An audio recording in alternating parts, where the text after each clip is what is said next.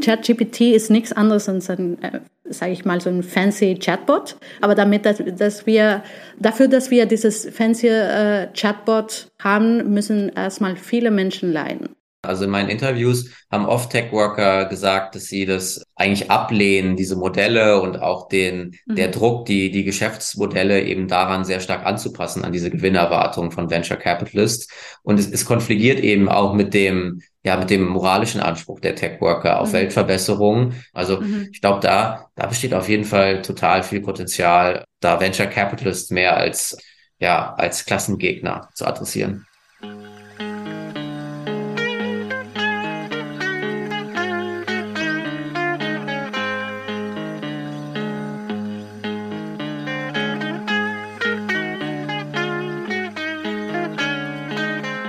Hallo und herzlich willkommen zum Was tun Podcast. Hier sprechen wir mit Aktivistinnen und Aktivisten darüber, wie wir als Linke nicht nur kämpfen, sondern auch gewinnen können. Wir, das sind Valentin und Inken. Wir diskutieren gerne über Politik, Aktivismus, linke Strategien und wir machen jetzt diesen Podcast, um diese Diskussion mit euch zu teilen. Genau, und heute sprechen wir über OpenAI, ChatGBT und DALI, also künstliche Intelligenz und die Frage, was diese neuen Technologien für linke Politik und emanzipatorische Perspektiven bedeuten. Inken, hast du eigentlich schon mal eine von diesen Softwares, über die jetzt in den letzten Wochen alle sprechen, selber benutzt? Ja, also ich habe es auf jeden Fall schon mal ausprobiert. Das sind ja verschiedene, das sind ja doch erstmal alles so ein bisschen komplizierte englische Namen. Also ChatGPT, das ist ja sozusagen das Programm, was dafür da ist. So ein Sprachmodell, also mit dem kann man chatten. Da geht man auf die Website. Das sieht dann erstmal aus wie so ein Chat-Dialog, wie man das so kennt, und dann kann man halt Fragen eingeben, woraufhin einem das äh, Programm dann tatsächlich ganz ausformulierte Antworten ausspuckt. Ja, genau, wir haben äh, zum Beispiel da mal eingegeben, ob es uns ein Abstract für einen Artikel über soziale Bewegungen und Digitalisierung, glaube ich, ähm, formulieren kann. Und dann kam da tatsächlich ein ziemlich gutes Abstract raus. Es war auf jeden Fall ziemlich beeindruckend und auch irgendwie weird zu sehen, dass so ein Programm das einfach so schreiben kann. Mhm. Also es ist ja auch die Interface, also das, wenn man da auf dem, in dem Programm ist, es sieht dann ja auch so aus, als würde das Programm so in Echtzeit antworten. Also dann erscheint da so Wort für Wort und man kann es praktisch so mitlesen, als würde das Programm das ein bisschen wie menschlich jetzt in einem Chat schreiben. Mhm. Das ist natürlich Quatsch. Also sozusagen, das Programm hat die Antwort dann einfach in dem Moment da schon stehen. Mhm. Das ist nur so eine Art User Experience, mhm. die da generiert wird. Genau. Aber da, ja, da habe ich es schon mal benutzt. Ähm, Aber ja. eher so zum Ausprobieren und Rumspielen, jetzt nicht für, nicht für Arbeit oder so. Ja, also ich habe jetzt in den letzten Wochen extrem viele Artikel drüber gelesen. Mhm. Ich hatte das Gefühl, es war so irgendwie in allen großen Medien wurde darüber diskutiert. Und meistens geht es dann aber halt um so Fragen von, wie funktioniert das technisch eigentlich? Mhm. Oder so Fragen von, wie verlässlich sind eigentlich die Antworten, die das gibt und wo muss mhm. man vielleicht auch aufpassen, wenn man das versucht ja. zu nutzen. Ja. Kleine Side Note, es empfiehlt sich nicht unbedingt für Hausarbeiten, weil viel davon vielleicht auch einfach ausgedacht ist. Ja, das haben wir auch ähm, festgestellt. Dann erfindet tatsächlich Quellen. Also wenn man so irgendwie so eine wissenschaftliche Frage stellt oder so sowas wie einen wissenschaftlichen Artikel will, dann kann es auch sein, dass da so Quellen auftauchen, die es in Wirklichkeit einfach gar nicht gibt. Mhm. Da muss man vorsichtig sein. Genau, aber das sind ja jetzt irgendwie eigentlich alles Themen, die in einem linken Podcast über Politstrategie relativ wenig zu suchen haben. Ja. Ähm, deswegen kommen wir vielleicht zum Punkt. Hm. Nämlich das Thema, worüber wir hier heute sprechen müssen, ist die Frage, was diese künstliche Intelligenz für ein linkes Projekt bedeutet. Diese Frage bleibt bisher völlig unterbelichtet im Diskurs und so in der öffentlichen Diskussion. Und darüber möchten wir heute sprechen mit Fokus auf die Arbeitskämpfe, die im Hintergrund dieser Technologien stattfinden. Ja, dafür haben wir diesmal zwei total tolle GesprächspartnerInnen gefunden und führen mit denen zwei Interviews nacheinander, also so ein bisschen anders, als ihr das gewöhnt seid.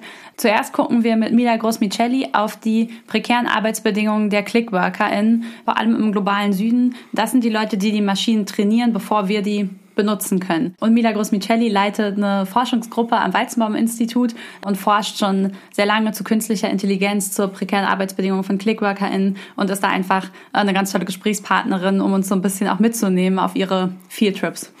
Und im zweiten Teil des Gesprächs sprechen wir dann mit Robert Dorsche über die andere Seite von Big mhm. Tech und äh, künstlicher Intelligenz, nämlich die hochbezahlten Tech-WorkerInnen, die in den Headquarters in Silicon Valley und anderswo arbeiten Und im Gespräch mit ihm fokussieren wir dann auf die Frage, wie solidarische Bündnisse zwischen prekären Clickworkern und privilegierten Tech-Workern möglicherweise aussehen können und ja, welche transformativen Perspektiven da sichtbar werden. Robert ist Juniorprofessor in den Niederlanden und forscht da mit Schwerpunkt auf Class und Inequality, eben zu Fragen rund um Tech-Workern als Klassenfraktion der neuen Mittelklasse. Ja, genau. Und bevor es jetzt aber losgeht in diese spannende Folge, haben wir noch eine Ankündigung in eigener Sache.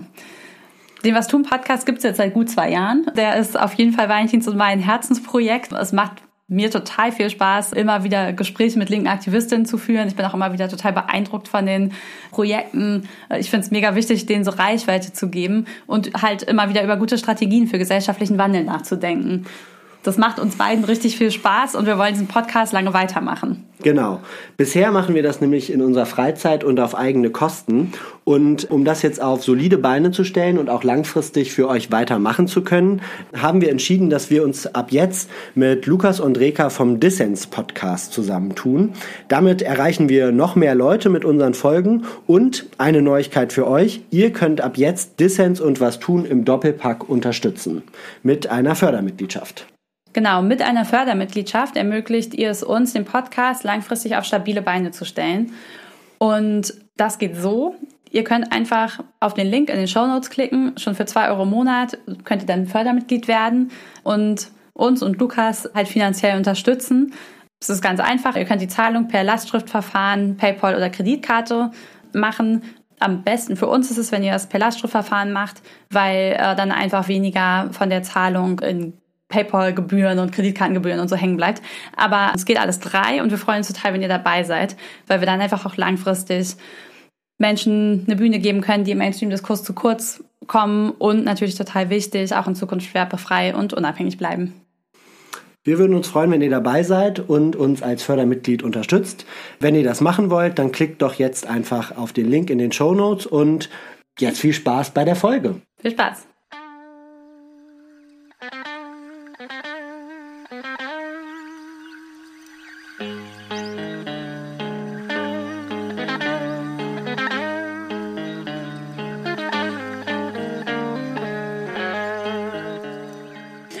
Mila, toll, dass du im Podcast bist. Vielen Dank für die Einladung. Schön hier zu sein. Hallo, ja, wir freuen uns sehr auf das Gespräch. Ja, wenn du magst, dann sag doch noch mal kurz den Hörerinnen, wer du bist und auch wie du dazu gekommen bist, zu so einem Thema zu forschen wie äh, Open AI und künstliche Intelligenz. Genau, ich bin Soziologin und auch Informatikerin, aber erstmal war ich Soziologin und dann hatte ich das Glück, hier am Weizenbaum-Institut eine Stelle zu bekommen, in einer Gruppe aber, die nur von Informatikern voll war. Und das war natürlich schon ein Challenge für mich und ich habe mir überlegt, okay, wie kann ich mein soziologisches Wissen hier einbringen, am besten einbringen. Und eine Sache, was ich bemerkt habe, war, dass klar, alle äh, hatten natürlich gute Absätze und sie wollten die, das Beste aus diesen neuen Technologien und KI äh, draus zu machen. Aber keiner hatte sich gefragt, in meiner Gruppe mindestens, und wir reden von Jahr, Jahr 2019, 18, mhm. keiner hatte sich gefragt, wer sind die Menschen, die diese, diese neuen Technologien betreiben und produzieren, schaffen. Und da, so hat es angefangen damals. Mhm. Mhm.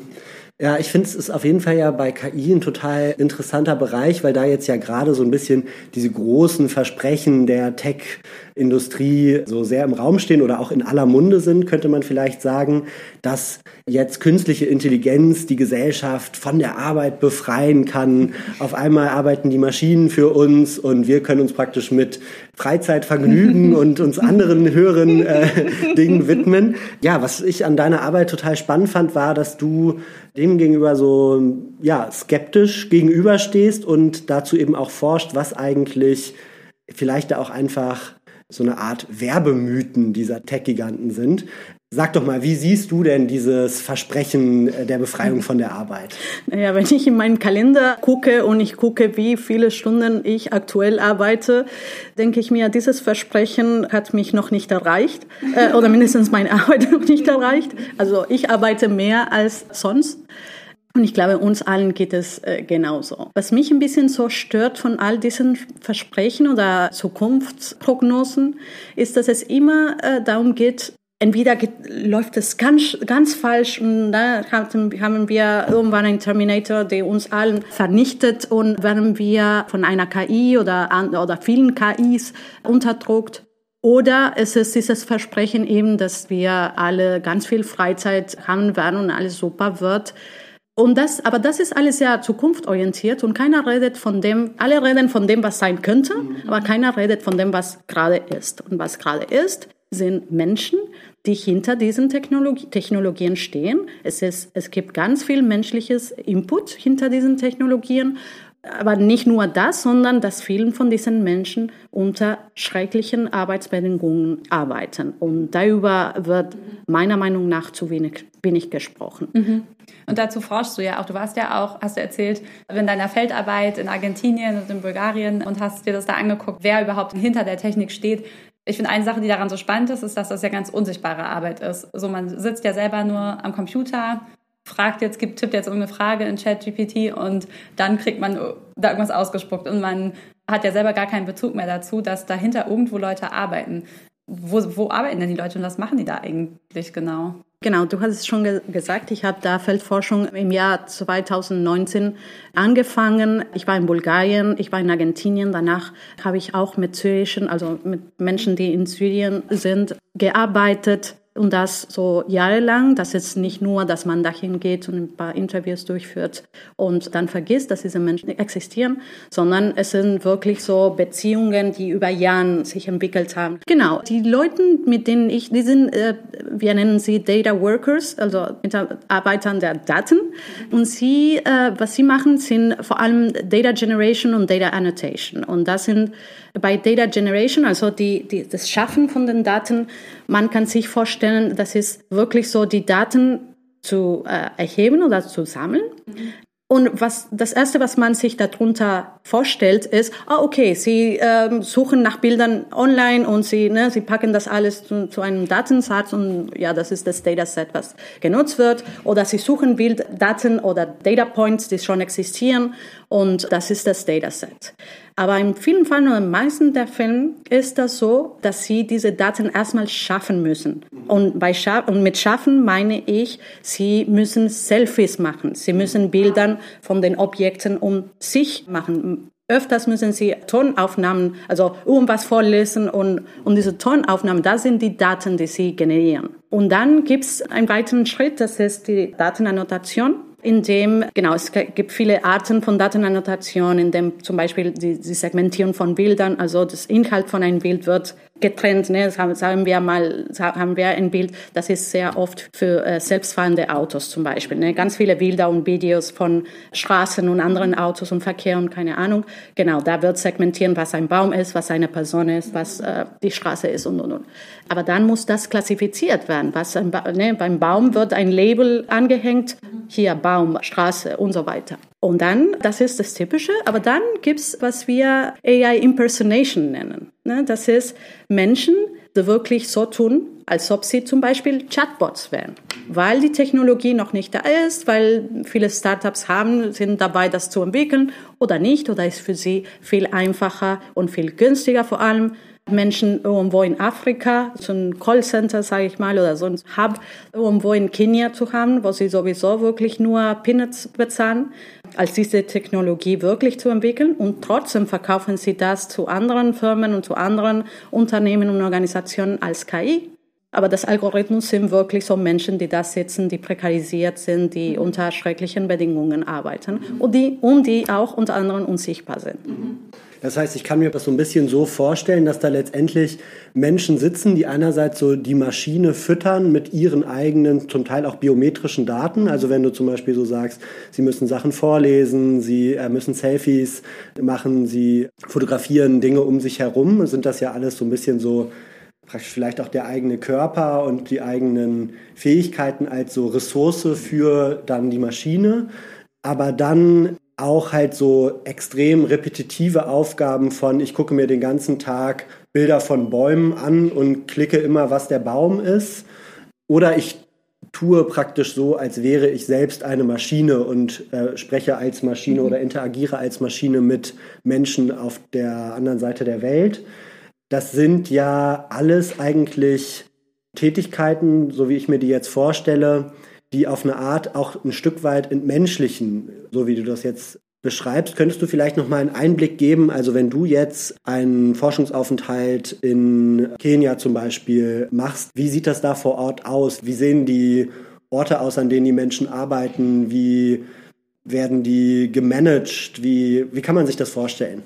Auf allen Fällen sieht es schrecklich aus. Es gibt aber viele Formen von schrecklich, je nachdem, wo man ist. Und auch je nachdem, wichtig zu wissen ist, dass diese Arbeit wird typischerweise über Plattformen out outgesourced oder über BPOs. BPOs ist kurz für Business Process Outsourcing Companies. Die sind wirklich so Firmen, die sich mit solchen Services, also Dienstleistungen beschäftigen.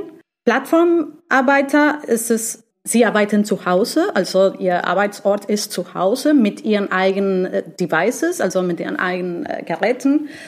Das heißt, kann man sich vorstellen, wie du das gerade sagst, das ist eine repetitive Aufgabe und, und, und, und. Aber auch nicht nur repetitiv, es ist sehr schädlich für den Augen. Und vor allem, wenn man nicht das Equipment hat, wie wir das haben mit Retina-Display und das und das und hochauflösende äh, Bildschirme und weiß ich nicht was. Die haben so kleine, mein Kollege Julian Posada, der hat Forschung mit Plattformarbeitern in Venezuela gemacht. Und da äh, hat er gesehen, dass die meisten von diesen Arbeitenden nutzen Laptops, die von der Regierung vor, in einem Programm so für Schulen und so weiter vor zehn Jahren ausgegeben wurden, die nicht auch die letzte Technologie entsprechen. So kleine Netbooks, ich weiß nicht, ob ihr noch, äh, euch noch erinnert, was Netbooks waren, vor 15 Jahren oder so, so kleine, und damit arbeiten sie, damit machen sie solche Aufgaben. Manche Menschen in Afrika, sie machen das auf dem Handy. Genau, und dann, wenn es um die Firmen gibt, diese BPOs, die sind normalerweise, die sind riesigen Hallen, wo wirklich diese Mitarbeitenden arbeiten einen neben den anderen. Vielen von diesen Firmen, sie nennen sich Impact Sourcing Companies. Das heißt, dass sie bieten diese Dienstleistungen, aber auch, sie haben so ein, so ein Mandat oder so eine Mission, Arbeit zu Orten zu bringen, wo es keine Arbeit ist, wo es weniger Jobs gibt, wo es Armut gibt und, und, und. Man kann sich auch dabei fragen, natürlich, äh, ein Job ist besser als keinen Job und so weiter, aber man kann sich fragen, ja, okay, aber mit dieser Ausrede, wir tun gut, Gutes, dürfen sie auch so diesen miserablen Lohn anbieten, nur weil, klar, die Menschen keine an, andere Wahl haben. Und Ne, das ist traurig. Das heißt, man könnte sagen, es sind auch Jobs, die praktisch auch für die Verhältnisse vor Ort jetzt keine guten Jobs sind. Das ist so ein bisschen die eine Ebene, die die Ungerechtigkeit ist. Und dann ist aber die zweite Ebene auch noch, dass es oft eben Firmen sind, die selber krasse Profite machen damit und davon eben nichts bei den Leuten ankommt, die da tatsächlich den Wert in Anführungsstrichen schaffen? Ja, äh, also ich, ich würde das ein bisschen relativieren. Ne? Äh, die sind Jobs, äh, nochmal, ein Job ist besser als kein Job. In vielen Fällen, zum Beispiel in Argentinien, die Leute, mit denen ich gearbeitet habe, die wohnten wirklich sehr arme Viertel. Und, und sie meinten, diesen Job ist viel besser als dem, was ich kannte und nicht nur, das ich kannte, sondern was ich in meiner Familie erlebt habe. Nee, es ist viel besser, als eine Putzperson zu sein, wo mein, mein Boss äh, wird mich ständig irgendwie was, was, was von mir. Äh, als Frau fühle ich mich viel sicherer. Jetzt kann ich sagen, ich gehe ins Büro. Das ist schon eine, eine, eine so ein Einstich. Ich arbeite vor einem Rechner. Ich habe keinen Rechner zu Hause. Endlich mal kann ich mit dem Rechner um was zu tun haben. Das ist eine coole Sache. Klar. Aber wenn man sich anschaut, wenn man sich fragt, ja, okay, was verdienst du? Ist das genug? Ist es nicht genug. Klar, natürlich, sie, sie kriegen Mindestlohn, aber Mindestlohn in Argentinien, das ist ein Land, das dieses Jahr 83 Prozent Inflationsrate hatte. Es ist wirklich, es nichts, sie, sie können nichts damit machen. Sie sind immer noch, fürs statistische Werten sind sie noch arm. Es ist keine Lohne, die für sie ein Einstieg bedeuten in dem Sinne, okay, jetzt kann ich sparen, jetzt kann ich vielleicht raus aus diesem Viertel kommen, jetzt kann ich meine Kinder zur Uni schicken. Das wird nicht passieren. Hey, eine kurze Bitte, bevor es weitergeht. Vielleicht hast du beim Hören gerade schon an Freundinnen oder Verwandte gedacht, die das Thema auch interessiert. Dann klick doch jetzt auf den Teilen-Link in deiner Podcast-App und schick ihnen die Folge, damit auch sie davon erfahren. Und jetzt viel Spaß beim Weiterhören. Gerade ist der Hype ja sehr um KI und irgendwie diese Versprechen der Industrie. Bei dem, was du jetzt erzählst, muss ich auch irgendwie an schon ein bisschen ältere Kritiken an so Plattformkapitalismus denken. Wenn wir jetzt versuchen mal rauszuzoomen, wie würdest du denn jetzt diesen Hype um KI und die Auswirkungen einordnen in so größeren Entwicklungen in der Art, wie sich Arbeit verändert jetzt in Zeiten digitaler Technologien insgesamt? Also wenn ich die Frage richtig verstehe oder wenn ich die Frage so ein bisschen so äh, umdrehen darf. Ich glaube, wenn wir über Arbeit und KI reden, reden wir ganz viel über die Auswirkungen von KI auf die Arbeit. Und dann nochmal diese Geschichten mit, okay, wir werden ganz viel Freizeit haben oder KI wird alle Jobs übernehmen und wir würden keinen Job mehr finden. Die, die, die Auswirkungen von Menschen auf die KI und wie diese Menschen, die hinter die Kulissen sind, wie, wie sie arbeiten äh, oder was, was sind die, die Arbeitsbedingungen bei ihnen, wie, wer sie sind äh, und dass sie es gibt. Erstmal das. Ne? Wenn ich diese Entwicklung auch in einem großen Kontext platzieren dürfte, äh, das wäre wirklich so Kontext der Hype. Es gibt wirklich ganz viel Hype um KI, um dem, was KI verspricht, was wir denken, dass KI machen kann, wenn wir zum Beispiel an Technologien wie ChatGPT denken. Heute habe ich hier mit einer Doktorandin darüber gesprochen, dass was für ein Widerspruch es ist, dass GPT heißt äh, Generative, aber auch Pre-Trained Transformer. Aber diese, diese, dieser Widerspruch zwischen Generative, also etwas, was etwas Neues generieren sollte, und die, die Tatsache, dass es Pre-Trained ist. Und was heißt es, ist Pre-Trained? Kann etwas, was es Pre-Trained ist, wirklich etwas Neues schaffen? Vielleicht nochmal so ein bisschen auch nochmal so als Einordnung für die Hörerinnen und Hörer. Das ChatGPT, das ist ja, was du sagst, pre-trained, also es ist ja ein ich habe es jetzt so verstanden, so ein Sprachlernmodell. Es hat erstmal ganz viel Input und ganz viel Inhalt bekommen. Dann wurde es trainiert und es wurden zum Beispiel auch ganz viel, so wie ich das verstanden habe, Sachen aussortiert. Also zum Beispiel gibt es ja auch Leute, die daran arbeiten mussten, dass es zum Beispiel lernt, dass sowas wie Kinderpornografie oder Gewalt oder Hate Speech, dass es das nicht ausspucken darf. Und das heißt, dass dahinter erstmal Leute saßen und diese ganze Klassifizierungsarbeit, nehme ich an, die du vorhin gesagt hast, machen mussten und erstmal auch sich ganz, ganz viel von diesen schlechten Inhalten angucken mussten und dann sagen mussten, das ist übrigens schlecht. Genau, das Programm weiß es nicht von sich aus, sondern es muss halt daraufhin trainiert werden. Diese Trainierarbeit machen halt Leute und gerade finde ich auch in diesem Bereich, wo man so dran denkt, ja krass, damit die KonsumentInnen am Ende nicht mit den schlechten Inhalten konfrontiert werden, saßen halt am Anfang Leute da und mussten sich das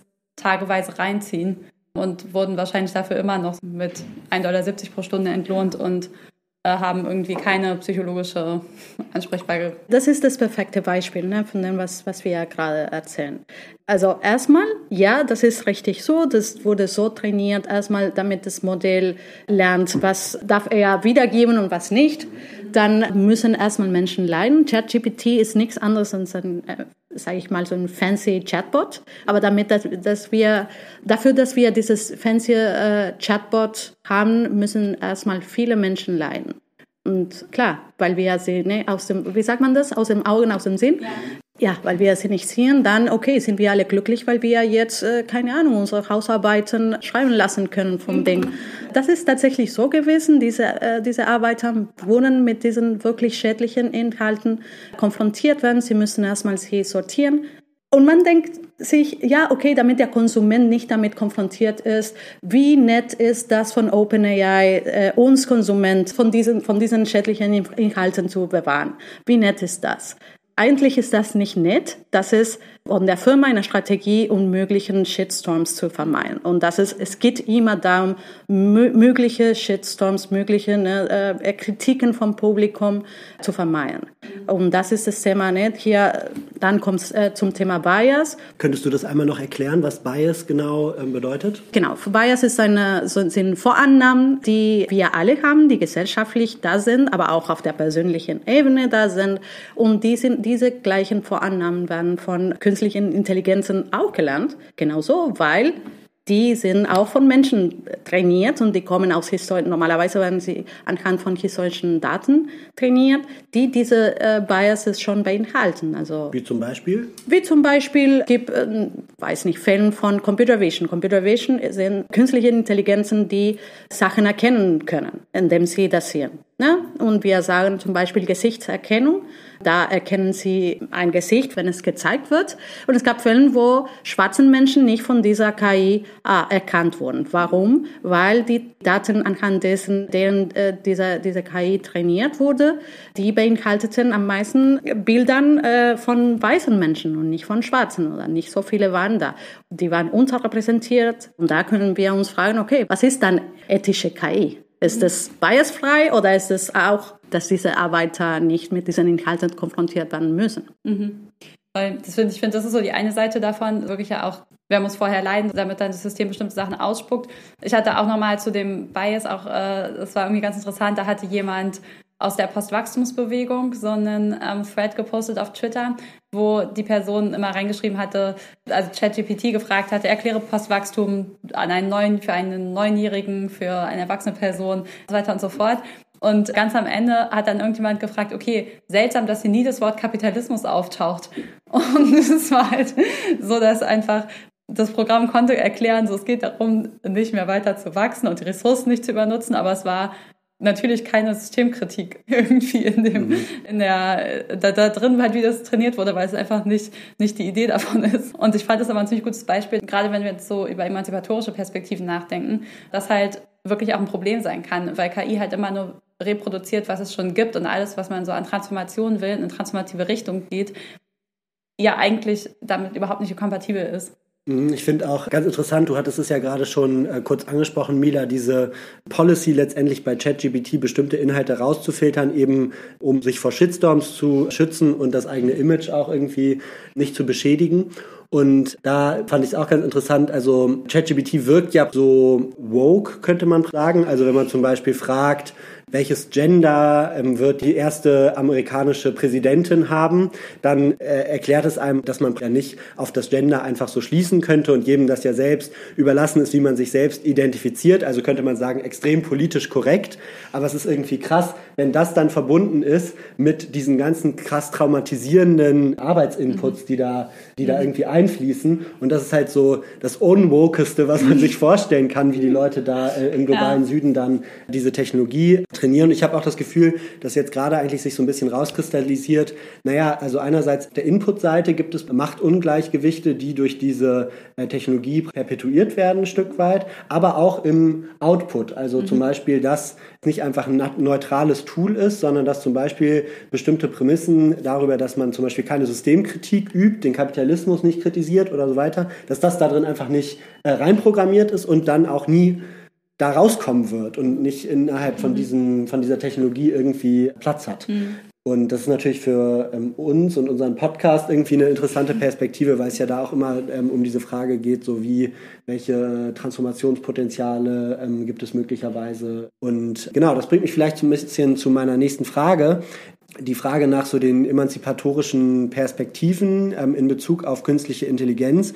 Du hast ja jetzt schon beschrieben, wie diese neuen Formen der Arbeit, die da entstehen, halt sehr stark auf so Outsourcing, Unsichtbarmachung und so setzen, wie auch viele ArbeiterInnen, die äh, diese Maschinen trainieren, letztendlich so sehr dezentral arbeiten, zu Hause an ihren eigenen Devices und so.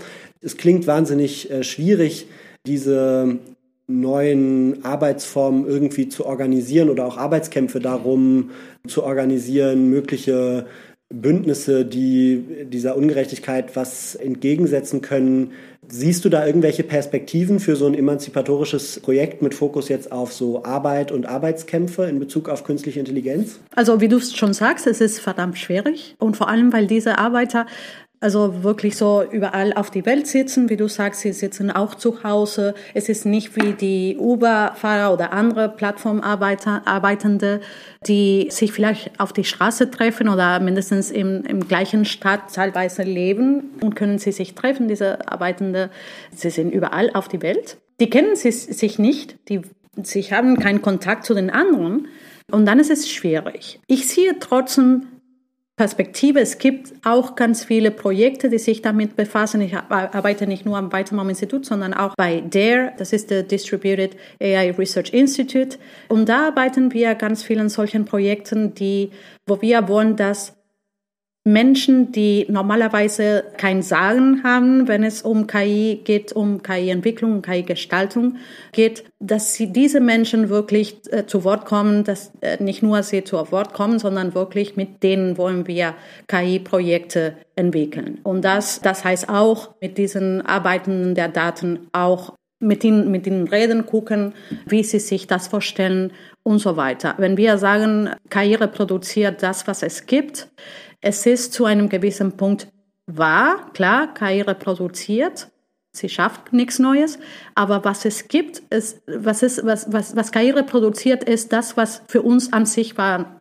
wahr ist. Also KI reproduziert Ordnungen, die für uns die dominant sind in einer gewissen Punkt, Zeitpunkt und in einer gewissen äh, geografischen Location. Aber es gibt ganz viele andere Sachen, die es schon gibt, die von KI vielleicht reproduziert werden könnten. Es ist nur, dass sie nicht dominant sind. Es ist nur, dass wir sie nicht sehen oder nicht beachten oder nicht genau zuhören. Und genau diese Sachen wollen wir bei der äh, erkunden zusammen mit unseren Community-Forscher, so nennen wir, und ForscherInnen, so nennen wir sie. Wir bieten auch Fellowships für zum Beispiel Arbeitende von Datenaktivisten, Menschen, die auch von Human Trafficking betroffen sind und so weiter und mit denen forschen wir zusammen.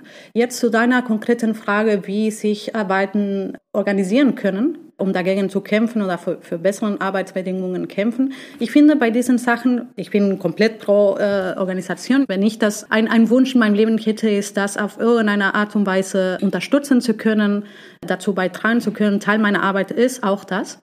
Was mir wichtig dabei wäre, ist, dass man kein, den, nicht aus dem Blick verliert, dass diese Kämpfe sehr ortgebunden sind. Also die Arbeiter in Argentinien haben nicht die gleichen Needs und Bedingungen als in Afrika oder in Syrien. Ich glaube, das muss immer nicht aus den Augen verloren werden.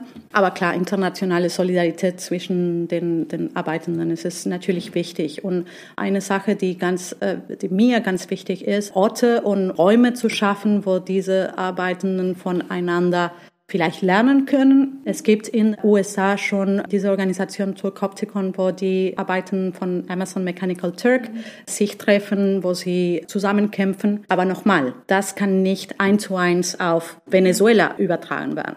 Im zweiten Teil vom Interview werden wir auch nochmal sprechen über so die Rolle von Tech-Workern, also den hochbezahlten Programmierern, die den Code schreiben. Was würdest du denn sagen, so aus der Perspektive jetzt von einer Person, die sich vor allem mit den prekären Arbeitsformen beschäftigt? Was wäre aus deiner Sicht so der Auftrag oder das, was es bräuchte von dieser anderen Berufsgruppe, den Tech-Workern, um so eine tatsächlich auch so politische Hebel für Arbeitskämpfe zu haben? Erstmal die Anerkennung, dass die Arbeiten von Daten, also die Data Annotators, die Data Generators, und Data Workers im Allgemeinen sind auch Tech Worker. So sollten sie angesichts der Tatsache, dass sie irgendwo in, in Rural China oder in, in äh, Lateinamerika sind, heißt es nicht, dass sie weniger Tech Worker sind als die, die in Silicon Valley oder in Europa sitzen. Erstmal das. Das zweite ist, glaube ich, die Frage der Sichtbarkeit. Wie wir schon gesagt haben, klar, unter den Hörerinnen kann es sein, dass es Menschen gab oder gibt, die noch nicht von diesen Data Workers gehört haben, aber unter den Tech Workers und vor allem unter den Ingenieuren und Menschen, die diese äh, Modeling Work machen, also das wirklich so mit KI sich beschäftigen, da kann keiner sagen, ach, ich wusste, ich wusste nicht, woher die Daten kommen. Wer hat, die waren, plötzlich waren sie gelabelt. Also ich weiß nicht, wer sich damit beschäftigt hat. Das können sie nicht mehr so sagen. Das heißt, sie wissen ganz genau, wer diese Arbeiter sind. Sie wissen ganz genau, wo sie sitzen. Und sie wissen teilweise, was sie für Lohn bekommen und unter welchen Bedingungen sie arbeiten. Deshalb können wir nicht mehr dumm spielen. Meine Bitte wäre, dass sie nicht mehr dumm spielen, dass sie wirklich so Solidarität zeigen kann man schon ein paar Anzeichen sehen, wenn man sich die Alphabet Union anschaut, wo sie ein von den Schritten war, auch zu gucken, dass die Freelancer-Datenarbeiter, dass sie auch mit reingenommen werden, auch wenn sie woanders sind und nicht in Google Headquarter in, in Silicon Valley sind. Das sind schon gutes Zeichen und davon äh, würde ich mhm. gerne mehr sehen. Mhm. Vielleicht ganz kurz für die Hörerin, Alpha ist der Mutterkonzern von Google. Genau. genau. Und die haben genau. sozusagen viel, ja, da gibt es halt sozusagen die Leute, die vor Ort arbeiten, aber in Silicon Valley arbeiten, aber es gibt halt natürlich auch ganz viele outgesourcete Arbeiterinnen und die wurden jetzt praktisch in die, in die Union, also in die Gewerkschaft mit äh, eingeschlossen, oder so? so genau, so ja. ist das, genau ja, so. Super, cool. Ja, voll, also voll der wichtige Punkt, glaube ich, auch irgendwie anzuerkennen, dass es da halt einfach ne, sehr verschiedene Machtpotenziale gibt. Und es ist ja, glaube ich, schon für die Arbeitenden vor Ort in Argentinien oder in äh, Syrien irgendwie schon einfach ein großes Problem, dass wenn die sich dann auflehnen vor Ort, dann sagt im Zweifelsfall halt der Konzern, okay, dann gehen wir halt nach Bulgarien weiter. Mhm. Und so, und dass da die, die wirklich unverzichtbar sind, sind halt die Tech-Worker in Europa oder im Silicon Valley, auch deswegen verdienen die ja so viel, weil die, die ein bisschen knappere Ressource sind. Und das aber gerade, weil die halt in so einer Machtposition sind, die halt auch wirklich gefragt sind, sich da einzusetzen irgendwie und nicht die Augen zu verschließen viele dieser diese ganzen Unternehmen, über die wir immer so viel sprechen, die sind ja schon so Venture Capital Unternehmen. Also eine Person geht los und sozusagen mit vielen Versprechungen holt dann halt dieses Hochrisikokapital ein, also Investoren, die mit der Möglichkeit, dass sie extrem viel Gewinn machen, aber auch der Möglichkeit, dass sie extrem viel Verluste machen, weil das Unternehmen auch einfach pleite gehen könnte oder eine Erfindung vielleicht nicht funktioniert, los. Dadurch entsteht ja dann, glaube ich, auch so ein bisschen dieser Druck, schnell KI produzieren zu müssen auf irgendeine Art und Weise und dann zum Beispiel auch, so wie du vorhin erzählt hast, Unternehmen am Ende zu bezahlen, dafür zu bezahlen, dass was wie KI aussieht, was gar nicht KI ist und so, wenn man halt natürlich die Investoren dann wieder irgendwie zufriedenstellen muss. Ich habe das Gefühl, es ist schon viel irgendwie auch an diesem Investmentmodell, was zu dieser Entwicklung beiträgt. Und das Projekt, von dem du eben gesprochen hast, das Dare, ähm, an dem du auch arbeitest, macht ihr da so eine Art öffentliche KI oder wie kann ich mir das vorstellen? Weil ich glaube, die Frage ist ja schon, so was kann dazu irgendwie ein Gegenmodell sein, indem man irgendwie gute Technik nutzt und auch mit emanzipatorischem Potenzial, aber halt nicht diese schwierigen oder schlechten Kapitalformen weiterträgt. Ja, das ist eine super Frage, weil es tatsächlich die Rolle von den Investoren, Investoren nicht oft genug erwähnt wird und wie viel Druck sie ausüben, damit es KI passiert. Und viele Firmen, wie du sagst, oder wie schon besprochen, viele Firmen sind nicht, noch nicht so weit mit der Technik. Und dann passieren Sachen wie zum Beispiel das, dass sie irgendwo arbeiten, irgendwo sitzen und machen sie die KI-Arbeit oder tun so, als ob sie KI wären. Und das Lustige ist, dass bei solchen Erwartungen sind wirklich immer die Investoren mit, die Investoren mit rein.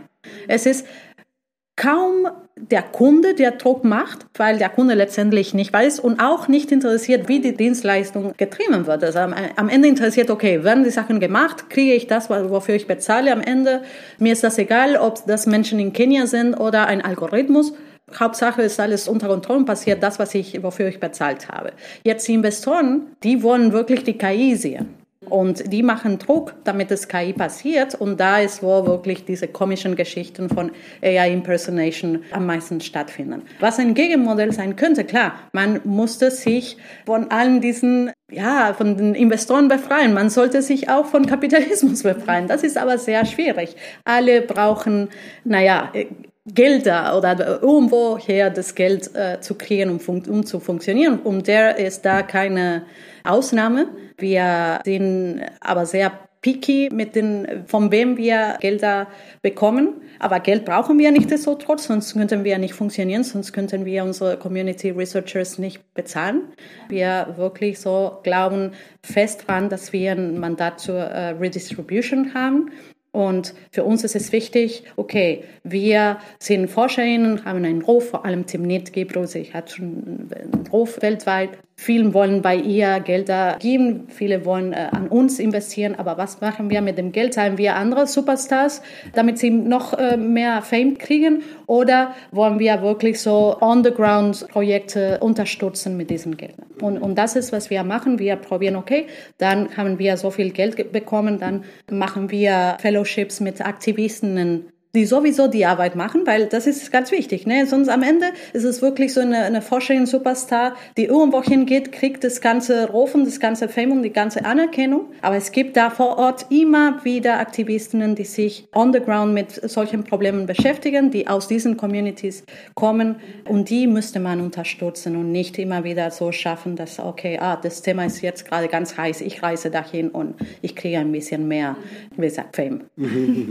Ja, ich finde auch ganz interessant, also es wird, ähm, kristallisiert sich jetzt irgendwie auch immer weiter raus im Gespräch, dass natürlich künstliche Intelligenz am Ende auch nur ja, Technologie ist, deren Einsatz halt abhängig ist von auch gesellschaftlichen äh, Machtverhältnissen, gesellschaftlichen Strukturen und so weiter.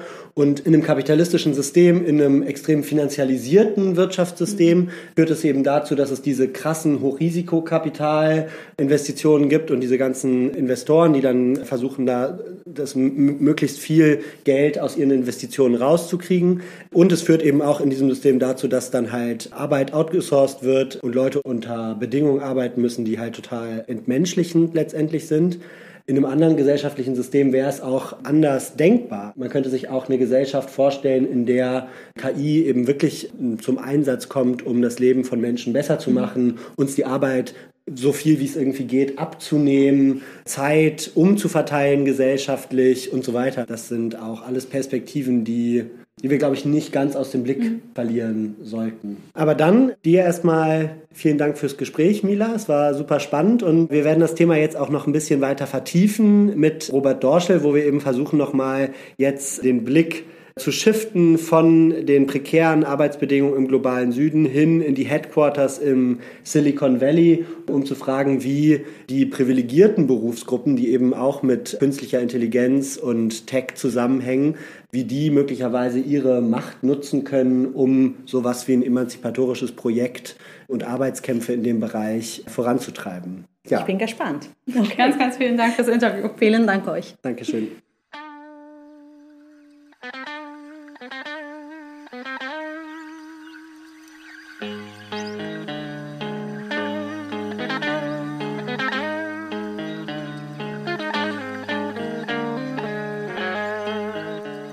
Ja, im ersten Teil von der Folge haben wir jetzt von Mila viel gehört zu den neuen prekären Arbeitsformen, die so im Zuge der Digitalisierung, vor allem im globalen Süden, entstehen. Und ja, wie schon angekündigt, wollen wir jetzt im zweiten Teil noch mal ein bisschen darauf fokussieren, auf die gut bezahlten Tech-Jobs in den Headquartern. Also letztendlich die Leute, die den Code schreiben, programmieren und so weiter und die halt strategisch für so ein emanzipatorisches Projekt in einer total äh, wichtigen und auch mächtigen Position sind, dadurch, dass sie eben ja ähm, hochqualifiziert sind und privilegiert, gut bezahlt, so dass sie eben noch mal anders als diese Leute im globalen Süden auch gegenüber ihren Arbeitgebern ganz andere Machthebel haben für so kollektive Organisierung. Und darüber sprechen wir jetzt mit Robert Dorschel. Robert ist Juniorprofessor in Tilburg in den Niederlanden und forscht zu Tech-Workern in verschiedenen Metropolen wie äh, San Francisco, aber auch Berlin unter anderem. Und ihn beschäftigt eben diese Frage, wie sind die eigentlich drauf? Gibt es da möglicherweise auch Potenzial für Formen der Solidarität zwischen den prekären Erwerbsformen im Digitalbereich und diesen privilegierten, gut bezahlten Tech-Workern? Ja, und wir freuen uns, Robert, dass du heute bei uns im Podcast bist und mit uns das Thema ein bisschen diskutierst. Ja, vielen Dank. Äh, ich freue mich natürlich auch sehr, hier zu sein. Hallo Robert. Ja, dann starten wir doch einfach mal ins Gespräch. Also im ersten Interview haben wir jetzt schon viel gehört dazu, wie im Zuge von künstlicher Intelligenz eben ja ganz neue Formen ausbeuterischer Arbeit entstehen. Und du beschäftigst dich ja so ein bisschen mit der anderen Seite dieser Entwicklung, könnte man sagen. Sag doch mal kurz, was so dein Thema ist und was sich vielleicht auch unterscheidet bei den Tech-Workern, ähm, die du beforschst in deiner Arbeit. Ja, sehr gerne. Also ich glaube, es ist wichtig, ich glaube, das teile ich auch mit Lila, die sozusagen den, den Start hier gemacht hat, die erste Hälfte des Interviews, dass wir uns beide dafür interessieren, für die Arbeit hinter den Kulissen, hinter den schillernden Tech-Gründerinnen, hinter den großen Versprechen von AI und so weiter, was für Arbeit steckt dahinter. Und ich glaube, da steckt einerseits die prekäre Arbeit dahinter und es ist total wichtig, die zu beleuchten. Es steckt gleichzeitig dann eben aber auch die Arbeit von Professionals dahinter. So könnte man, glaube ich, Tech-Worker soziologisch charakterisieren. Die Tech-Worker, das ist eine Selbstbeschreibung, auch dieser Begriff umfasst eben die digitalen Professionals, diejenigen, die mit einer Expertise es schaffen, relativ hohe Gehälter, so Mittelklassengehälter für sich zu generieren. Und sie bekommen das dafür, dass sie die digitalen Technologien und Services eben programmieren, designen, und managen letztlich. Also es handelt hier äh, sich um Berufsgruppen wie Data Scientist, Softwareprogrammierer, UX-Designer, alle die Berufe, die eben so eine bestimmte Expertise, die eben gefragt ist am Arbeitsmarkt, benötigt und die tendenziell eben in den Headquartern dieser Tech-Unternehmen arbeiten oder aber vermehrt eben auch remotely mittlerweile. Mhm. Und vielleicht einmal für die HörerInnen noch UX, das ist User Experience. Genau, da geht es darum, dass man, dass es Leute gibt, die genau designen, wie man zum Beispiel am besten sich durch eine Website geleitet wird oder wie man da das beste Erlebnis hat, wenn man da zum Beispiel auf irgendwelchen, genau, Websites oder irgendwelchen Programmen oder Apps unterwegs ist. Robert, erzähl doch gerne mal, wie ticken die denn politisch? Ja, das ist, ist natürlich die, die Gretchenfrage. Ich glaube, erstmal ist die Frage, vielleicht auch, muss man das kontextualisieren, interessant oder weshalb, weshalb ich dahin wollte zu der Frage ist, weil sie eben in dieser Mittel, Mittelklassenposition lokalisiert sind. Also sie sind weder richtiges Proletariat, wenn man so will, noch sind sie Teil der kapitalistischen Klasse. Das heißt, irgendwie ähm, sind sie da in dieser Zwischenposition und das macht es, glaube ich, interessant nachzuvollziehen, wie sie, wie sie ticken. Ich glaube, sie ticken anders als andere Leute in Positionen der oberen Mittelklasse. Also diese. Leute verdienen ja obere äh, Gehälter in Deutschland circa 80.000 Euro, in den USA über 150.000 Dollar. Also das ist schon wirklich obere Mittelklasse. Und gleichzeitig ticken sie aber anders als BankerInnen, als Anwältinnen, als UnternehmensberaterInnen, würde ich sagen. Und sie ticken anders in der Hinsicht, dass sie ein sehr starkes moralisches Ethos haben. Also sie kennzeichnet so eine Art, nicht nur ein Wille zur Weltverbesserung, sondern eben auch eine große Art von Achtsamkeit gegenüber halt Ungleichheit, einer Kritik von ökonomischer Ungleichheit, mhm. von Diskriminierung, so etwas, was wir mit Boltanski und Chapello eine Sozialkritik nennen könnten. Also es geht ihnen nicht nur darum, sich selbst zu verwirklichen, das war ja die sagenumwobene Künstlerkritik im Postfordismus in dieser, in den letzten 30, 40 Jahren des Kapitalismus, wenn man so will. Stattdessen würde ich behaupten, kennzeichnet sie vielmehr eine Sozialkritik. Äh, ihre normativen Kapazitäten sind nicht danach gerichtet, Kreativität zu verspüren, ihr, ihr tiefes, wahres Ich zu entdecken im Arbeitsprozess, so wie das vielleicht, ja, wie, wie es viele Leute es kennengelernt haben um die Wende zur, der 90er, 2000er.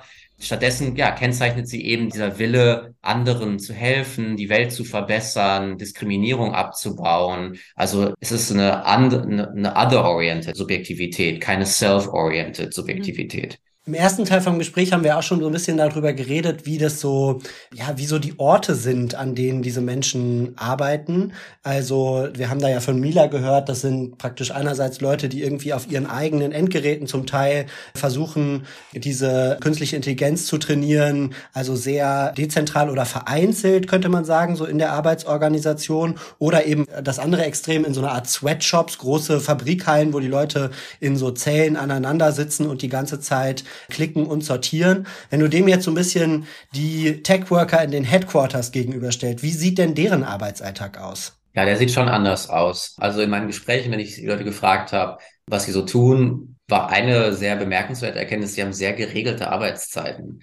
Also auch dieses Image von entgrenzten Arbeitszeiten ist nicht, nicht vorhanden bei diesen WissensarbeiterInnen. Stattdessen arbeiten viele 9 to 5. Ja, in Deutschland durchschnittliche Arbeitszeit 40 Stunden, in den USA knapp 50 und ja, eben sehr geregelt. Die sind sehr darauf bedacht, eben keinen Burnout zu bekommen und ja, arbeiten eben auch oft remotely, gehen oft nur zwei Tage, drei Tage die Woche ins Office und haben ja sozusagen, eigentlich muss man sagen, sehr gute Arbeitsbedingungen, mhm. die eben darauf zurückzuführen sind, dass ihre Expertise sehr gefragt ist, dass sie eine gewisse Verhandlungsmacht haben auf dem Arbeitsmarkt. Ja, und dadurch kommt eben doch ein sehr komforta komfortables Leben, würde ich sagen. In diesen Hinsichten, gleichzeitig gibt es natürlich aber, sind sie auch irgendwie Kontrollformen ausgesetzt. Also es ist jetzt nicht so, dass dass sie sozusagen im Schlaraffenland des Kapitalismus leben. Äh, natürlich gibt's da auch, auch Druck und Pressure und man muss trotzdem zum Beispiel alle drei Jahre das Unternehmen wechseln. Mhm. Das ist so ein bisschen verlangt, dass man sich da irgendwie Erfahrungen sammelt. Also ja, es ist, es ist natürlich aber trotzdem unterm Strich eine, eine ganz andere Existenzform als bei den Data Workern, Click- und Crowd Workern. Und jetzt meintest du schon, Robert, dass die so eine relativ große Verhandlungsmacht haben. Ist es denn so, dass die die auch kollektiv nutzen oder ist es wirklich so, dass es eigentlich alle das eher einzeln für sich dann in Bewerbungsgesprächen in Bewerbungsgesprächen Verträge verhandeln oder so. Gibt's da sowas wie eine gewerkschaftliche Organisierung, Tarifverträge, irgendwas in der Art? Ja, das ist eine super Frage. Also was meine, mein, mein zentraler Befund ist, äh, aufbauend auf diesen 52 Interviews, die ich geführt habe in den USA und Deutschland, ist, dass sehr viel kritisches Potenzial besteht, sehr viel Orientierung und Offenheit gegenüber Gewerkschaften, aber total wenig tatsächliche Organisierung mhm. äh, in der Praxis vorhanden ist. Also wir hören zwar nun von vereinzelten Gewerkschaftsgründungen und ich glaube, die sind total wichtig und die finden statt. Aber nach meinen äh, Erkenntnissen ist das in der Masse nicht der Fall. Also von meinen 52 InterviewpartnerInnen waren zwei tatsächlich organisiert in der Gewerkschaft. Gleichzeitig haben aber die Mehrheit, also eine überwältigende Mehrheit, haben gesagt, sie wären offen für eine Gewerkschaft. Auf meine Frage, aber warum sie es denn dann nicht seien in den jeweiligen Fällen, wurde gesagt, dass sie ja einfach keinen Kontakt bisher dazu mhm. hatten und sie sich auch tatsächlich schwer vorstellen könnten, wie das in ihrem äh, Betrieb, in, in ihrer Arbeitsstätte ausschauen würde. Also ich glaube, ich würde es so konstat ich würde konstatieren, dass eben das Potenzial da ist, ist aber einerseits von den Leuten nicht wirklich aktiviert wird und es gleichzeitig aber auch so ist, dass diese Leute nicht abgeholt werden von den Institutionen. Und wir hatten es jetzt aber auch schon im Gespräch mit Mila ja kurz. Sie meinte ja, dass es eigentlich nicht sein kann, dass es praktisch in den Headquartern kein Bewusstsein gibt für diese prekären Arbeitsformen am anderen Ende der Wertschöpfungskette, könnte man sagen. Was weißt du darüber, wie jetzt die Programmierer, die UX-Designer und so auf diese neuen Formen der Ausbeutung blicken? Also gibt es da sowas wie ein Problembewusstsein oder wie, wie sehen die das? Ja, guter Punkt. Also, ein paar Leute mit mir haben, da, haben das von sich aus angesprochen. Also, es gibt ein Problembewusstsein durchaus für Gigworker, also für die Leute, die mehr ortsgebundene Tätigkeiten, niedrig bezahlte Tätigkeiten für Plattformen mhm. verrichten. Also etwa Essenskuriere für Deliveroo oder so. Mhm. Für die gibt es schon ein Bewusstsein. Es gibt weniger ein Bewusstsein für die Clickworker im globalen Süden, die da Data Work verrichten. Das würde ich teilen. Ich glaube auch voll, dass das wichtig ist, das zu stärken. Gleichzeitig, glaube ich, würde ich einen etwas kontroversen Punkt machen wollen. Wir wollen ja auch in die Diskussion treten. Also ich glaube, man muss eine gewisse Balance wahren in zukünftigen Arbeitskampfstrategien in der Hinsicht, dass man die Tech-Worker und die, die langsam sich formierende Bewegung um diese herum nicht überfordern sollte mit Ansprüchen und Anforderungen. Also ich sehe zum Beispiel bei der Tech Worker Coalition, dass diese immer mehr neue Gruppen versuchen zu inkludieren, für die dann Tech Worker eintreten sollen. Und ich glaube, dass dieser nachvollziehbare Wunsch nach Inklus Inklusion in diesem, in diesem Arbeitskampf auch dazu führen kann, unter Umständen, dass man eben eine unkonsolidierte Klassenformation, um es abstrakt auszudrücken, äh, untergräbt, dass man das, die, die, die, das Potenzial, was sich gerade erst aktiviert, dass man das eben zerstreut. Und ich glaube, das sollte man kritisch betrachten. Also zu viele heterogene Interessenslagen miteinander vermengt und dann daraus eigentlich kein politisches Projekt mehr so richtig ableitbar ist? Ja, genau. Also das praktisch, ja, einfach die, die Bewegung zu heterogen wird und auch die jeweiligen Needs, die jeweiligen Interessen, die jeweiligen Bedürfnisse der verschiedenen mhm. Arbeitsgruppen vermischt werden und dass selbst auch eben terminologisch komische Sachen passieren. Also zum Beispiel der Begriff Tech Worker ist noch gar nicht so etabliert. Und gleichzeitig sagt jetzt eigentlich die Tech Worker Coalition, die damit angefangen hat in Amerika, eben diese White Collar hochbezahlten Professionals zu organisieren, fängt jetzt an zu sagen, ja, eigentlich sind alle Tech-Worker, die für Internetunternehmen arbeiten. Das inkludiert die Gig, äh, die Gig-Worker, die Click-Worker. Das inkludiert sogar den, das, das Reinigungspersonal in den Firmen. Mhm. Und ich kann das natürlich nachvollziehen. Natürlich sind diese Leute irgendwie connected mit Tech-Unternehmen, aber gleichzeitig glaube ich, ist es wichtig, einen Begriff zu haben für die Professionals in diesem Unternehmen. Meinetwegen muss er gar nicht Tech-Worker sein. Das ist jetzt mhm. der, der sich so ein bisschen etabliert hat. Aber ich glaube, man sollte einen haben, ich würde eigentlich auch dafür plädieren, jetzt mit Techworker zu bleiben, weil der, weil der sich schon institutionalisiert hat. Und ich glaube, es ist einfach gefährlich, so eben alles zusammenzumischen und dann eben nicht mehr klare Gruppenzugehörigkeiten mit verschiedenen Lagen auch im, im, in, der, in der Klassenstruktur identifizieren zu können. Also ich würde einfach mhm. dafür appellieren, da eine Balance zu wahren zwischen Inklusion und gruppenspezifischer Mobilisierung. Mhm. Also dein Punkt ist so ein bisschen, dass man im Grunde ja für gemeinsame Organisierung auch irgendwie ein bisschen gemeinsames Bewusstsein braucht und dass das halt schwer ist herzustellen, wenn die verschiedenen Gruppen irgendwie eigentlich zu unterschiedlich sind oder an ganz unterschiedlichen Orten sind und so. Das ist ja was, was Mila auch meinte, dass tatsächlich ja auch die Arbeitenden in Argentinien vielleicht andere Bedürfnisse haben ähm, als die in Syrien oder genau, dass man irgendwie diese Kämpfe schon auch immer ortsgebunden noch sehen muss. Ja, und die Frage ist ja trotzdem, ne, wie kann diese Solidarität, von der du jetzt schon erzählt hast, ja auch praktisch werden? Ne? Also wie kann man dann doch irgendwie auch gemeinsame Kämpfe herstellen oder ein Bewusstsein schaffen für die Data Worker oder irgendwie gucken, wie halt auch die Ärmsten ein Stück vom Kuchen abkriegen können. Das ist natürlich wichtig. Ich glaube aber, dass vielleicht zum Beispiel eben erstmal ein Betriebsrat für Tech-Worker, für Professionals zu gründen, der eigentlich der beste Schritt wäre. Mhm. Also meines Erachtens, ich meine, ich bin jetzt kein Aktivist, aber aus meinem soziologischen Bauchgefühl heraus für diesen Aktivismus würde ich behaupten, dass es erstmal ja gut wäre, gewisse Strukturen zu etablieren für die Professionals, zu institutionalisieren. Mhm. Weil ich glaube, das, das, das gibt es zu wenig. Es gibt sehr viel Bedürfnis nach solchen Strukturen, aber es gibt sehr wenige, die tatsächlich dann institutionalisiert sind.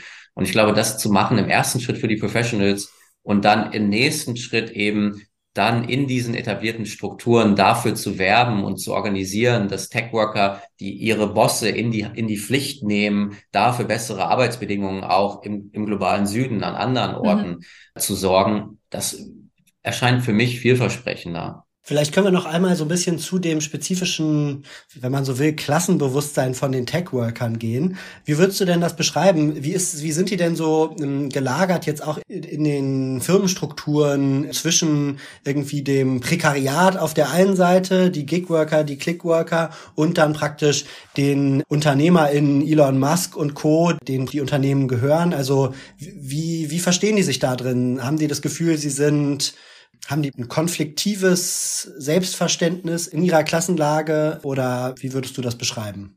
Ja, ist eine total spannende Frage. Ich glaube, man kann es mit drei Idealtypen ganz gut beschreiben, zwischen denen ich versuche in meiner Arbeit zu differenzieren. Es gibt einmal den, den radikalen oder die radikale Tech-Workerin. Das ist tendenziell, ja, das ist so ungefähr ein Viertel meiner Samples gewesen. Die können sich sozusagen nie vorstellen, für Big Tech zu arbeiten, präferieren Startups und sind eben wirklich sehr auf, ja, sehr klassenkampfmäßig drauf, also haben ein sehr konfliktives Weltbild, sehen da wirklich ein Oben und Unten, sehen sich selbst in der Mitte und und äh, sehen aber eine klare Grenze zwischen ihnen und eben den GründerInnen und den Bossen und auch den Venture Capitalists letzten Endes. Und dann gibt's die meisten Tech-Worker sind so, würde ich bezeichnen, äh, reformorientiert. Da ist es nicht ganz so klassenkämpferisch, es ist nicht so dichotom, nicht so konfliktiv, aber es ist schon ein problemorientiertes oder ein Weltbild, das eben auf Problematisierung von Ungleichheit äh, zielt. Also es fordert dann nicht ein, dass Big Tech eben vielleicht zerschlagen werden sollte. Und diese Leute stimmen dann auch nicht für Bernie Sanders, die stimmen dann eher für Joe Biden aber sie sind trotzdem eben, sagen wir mal, links, links, Mitte, Mitte links orientiert und eben auf reformorientierte Veränderungen. Und ein Viertel ungefähr meines Samples waren dann doch, würde ich nennen, affirmative Tech-Worker. Das sind dann Leute, die selbst mal Gründer werden wollen und eben mehr, mehr diesen Unternehmung, mehr diesen Typus eines unternehmerischen Selbst verkörpern. Also ein sehr marktorientiertes Subjekt. Während drei, die anderen drei Viertel, würde ich behaupten, sind keine holistisch marktorientierten Subjekte. Das sind nicht, das sind keine Menschen, die sich ja dem Markt in, in seinen Anforderungen gänzlich unterwerfen wollen. Das sind keine Surfer, die einfach nur versuchen, ihre da mehr rauszuholen aus ihrer Karriere.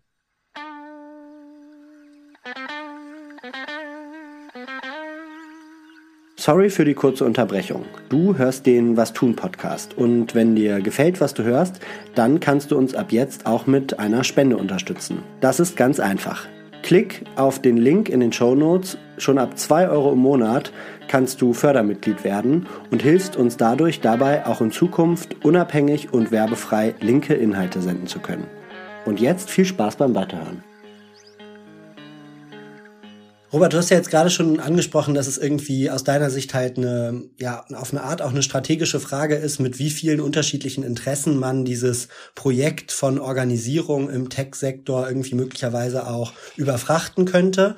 Und ich glaube, dass das auf jeden Fall ein interessantes Thema für so eine insgesamt oder eine allgemeinere Strategiediskussion auf der Linken letztendlich ist, weil diese Frage natürlich auch historisch immer wieder auf gekommen ist. Ne? Man hatte das irgendwie in der Gewerkschaftsbewegung zwischen irgendwie den Gastarbeitern und den heimischen, in Anführungsstrichen, ähm, ArbeiterInnen. Man hatte das zwischen den Facharbeitern und den Vorarbeitern. Man hatte das aber auch in anderen sozialen Kämpfen, wie jetzt zum Beispiel der Frauenbewegung, wo dann die Frage war, sollten die äh, weißen Frauen auch mit für die Emanzipation der schwarzen Frauen kämpfen? Sollten alle ja, weiblich gelesenen Personen auch für die Rechte von Transfrauen einstehen und so weiter und so fort. Ne? Also es sind praktisch alles ähm, Themen, die sich letztendlich mit diesem damit verbinden, was du gerade angesprochen hast. Und man kann das natürlich, es gibt auf der einen Seite diese moralische Seite von der Debatte, ne? also was ist das Richtige, was wäre das gute Handeln im Sinne von politischen Werten, die man zum Beispiel vertritt. Und dann gibt es auf der anderen Seite eben auch diese Ebene von, was ist das strategisch sinnvollste, was führt am Ende dazu, dass man am ehesten oder am nächsten dahin hinkommt, wo man äh, hin will. Also zum Beispiel, was führt am ehesten dazu, dass man kollektive Macht gegenüber Tech-Konzernen erfolgreich aufbauen kann. Und die unterschiedlichen Gruppen in diesem Prozess können aber theoretisch natürlich zum Teil auch unterschiedliche Vorstellungen davon haben, was eigentlich das Ziel ist, was das Ganze natürlich nochmal verkompliziert. Und ich würde auch sagen, dass wir ja letztendlich auf der Linken schon letztendlich seit Karl Marx wissen, dass es für erfolgreiche Klassenpolitik eben auch wichtig ist, ein gemeinsames Klassenbewusstsein zu haben. Und bei den ähm, Clickworkern und den Techworkern ist zum Teil ja schon die Frage, wo da eigentlich lebensweltlich auch Überschneidungen sind, um sich als Teil der gleichen Klasse zu verstehen. Wäre für aus meiner Sicht so eine Frage, mhm. aber vielleicht auch nochmal an euch beide die Frage so, wie seht ihr das? Robert, du hast gerade schon kurz äh, gesagt, was so deine Einschätzung wäre. Inken, was denkst du denn? Naja, ich finde es irgendwie spannend, weil ich glaube, grundsätzlich stimmt das total. Ich glaube, man braucht sozusagen für politische Kämpfe irgendeine Form von gemeinsame Identität. Das ist ja auch, wenn man sich sozusagen postmarxistische Theorien anguckt, zieht sich ja da total durch. Und trotzdem frage ich mich, ich finde eine Sache, die so neu an Roberts Forschung ist, ist ja, dass das sozusagen Leute sind, in deren Subjektivität, also in deren so politischem Selbstverständnis Solidarität so eine große Rolle spielt und die so sehr auf andere sozusagen eigentlich irgendwie auch orientiert sind. Da frage ich mich, ob es nicht doch da nochmal auch eine neue Chance drin liegt und Sachen vielleicht auch anders sein können, als sie in der Vergangenheit waren. Also wie man es schafft, gemeinsame Organisierung hinzukriegen, die Leute aber tatsächlich auch bei ihrem politischen, also die Privilegierten in diesem Fall auch bei ihrem politischen Selbstverständnis packt oder so. Und das finde ich irgendwie irgendwie spannend und wirklich dann auch die Frage, wie man halt so diesen Gap, den Robert ja beschrieben hat, zwischen Einstellung und Praxis, wo es da hakt. Also woran liegt es? Ist das eigentlich doch nicht so ernst gemeint? Sagen sie das nur? Ist es Zeitmangel oder wissen die Leute einfach nicht wie? So, das ist oder so, es kann ja auch so eine soziale Erwünschtheit sein, dass es mittlerweile zum guten Ton gehört, bestimmte Einstellungen zur Schau zu stellen, so ein bisschen, oder zur Schau zu tragen.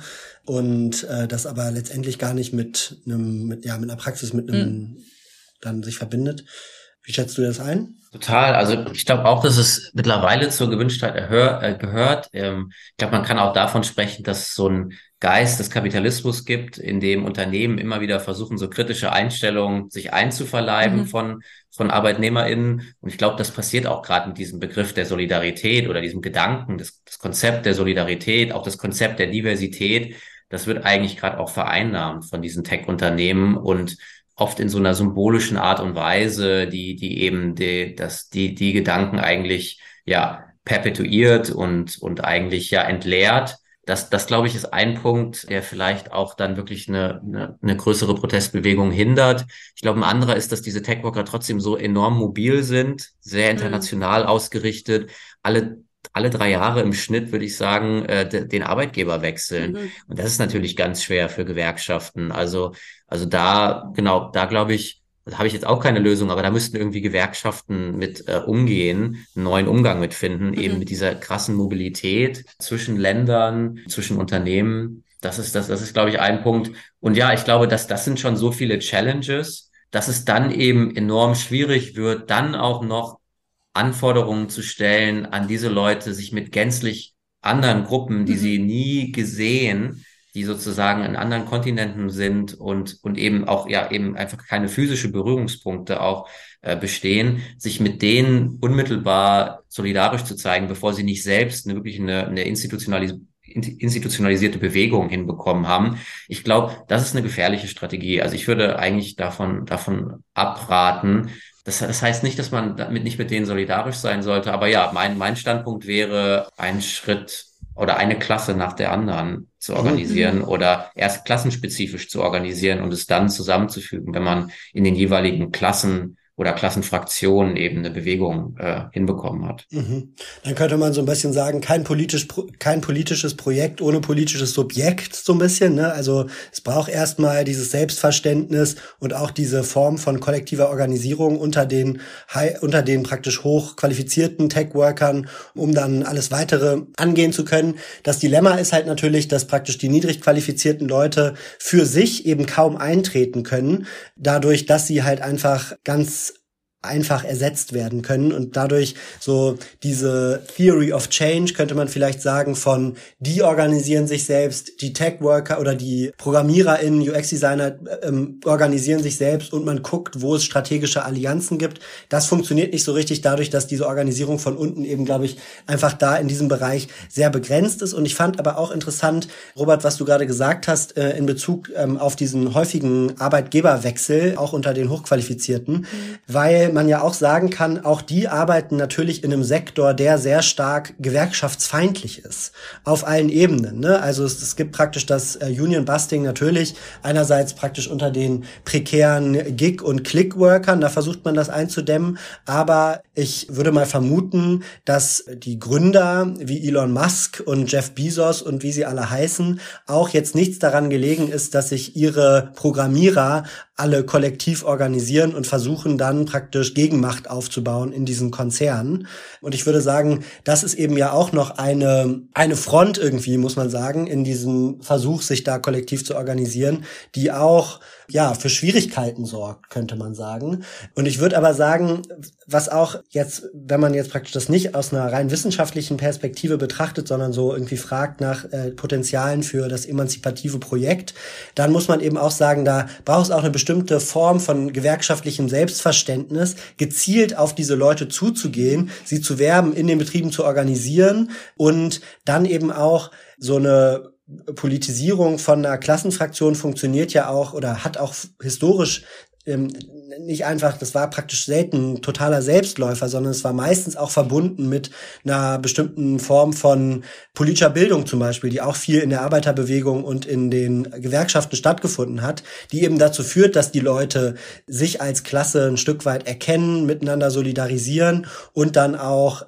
ja Strategizing betreiben können, um äh, um ihre Kämpfe ähm, zu koordinieren. Hm.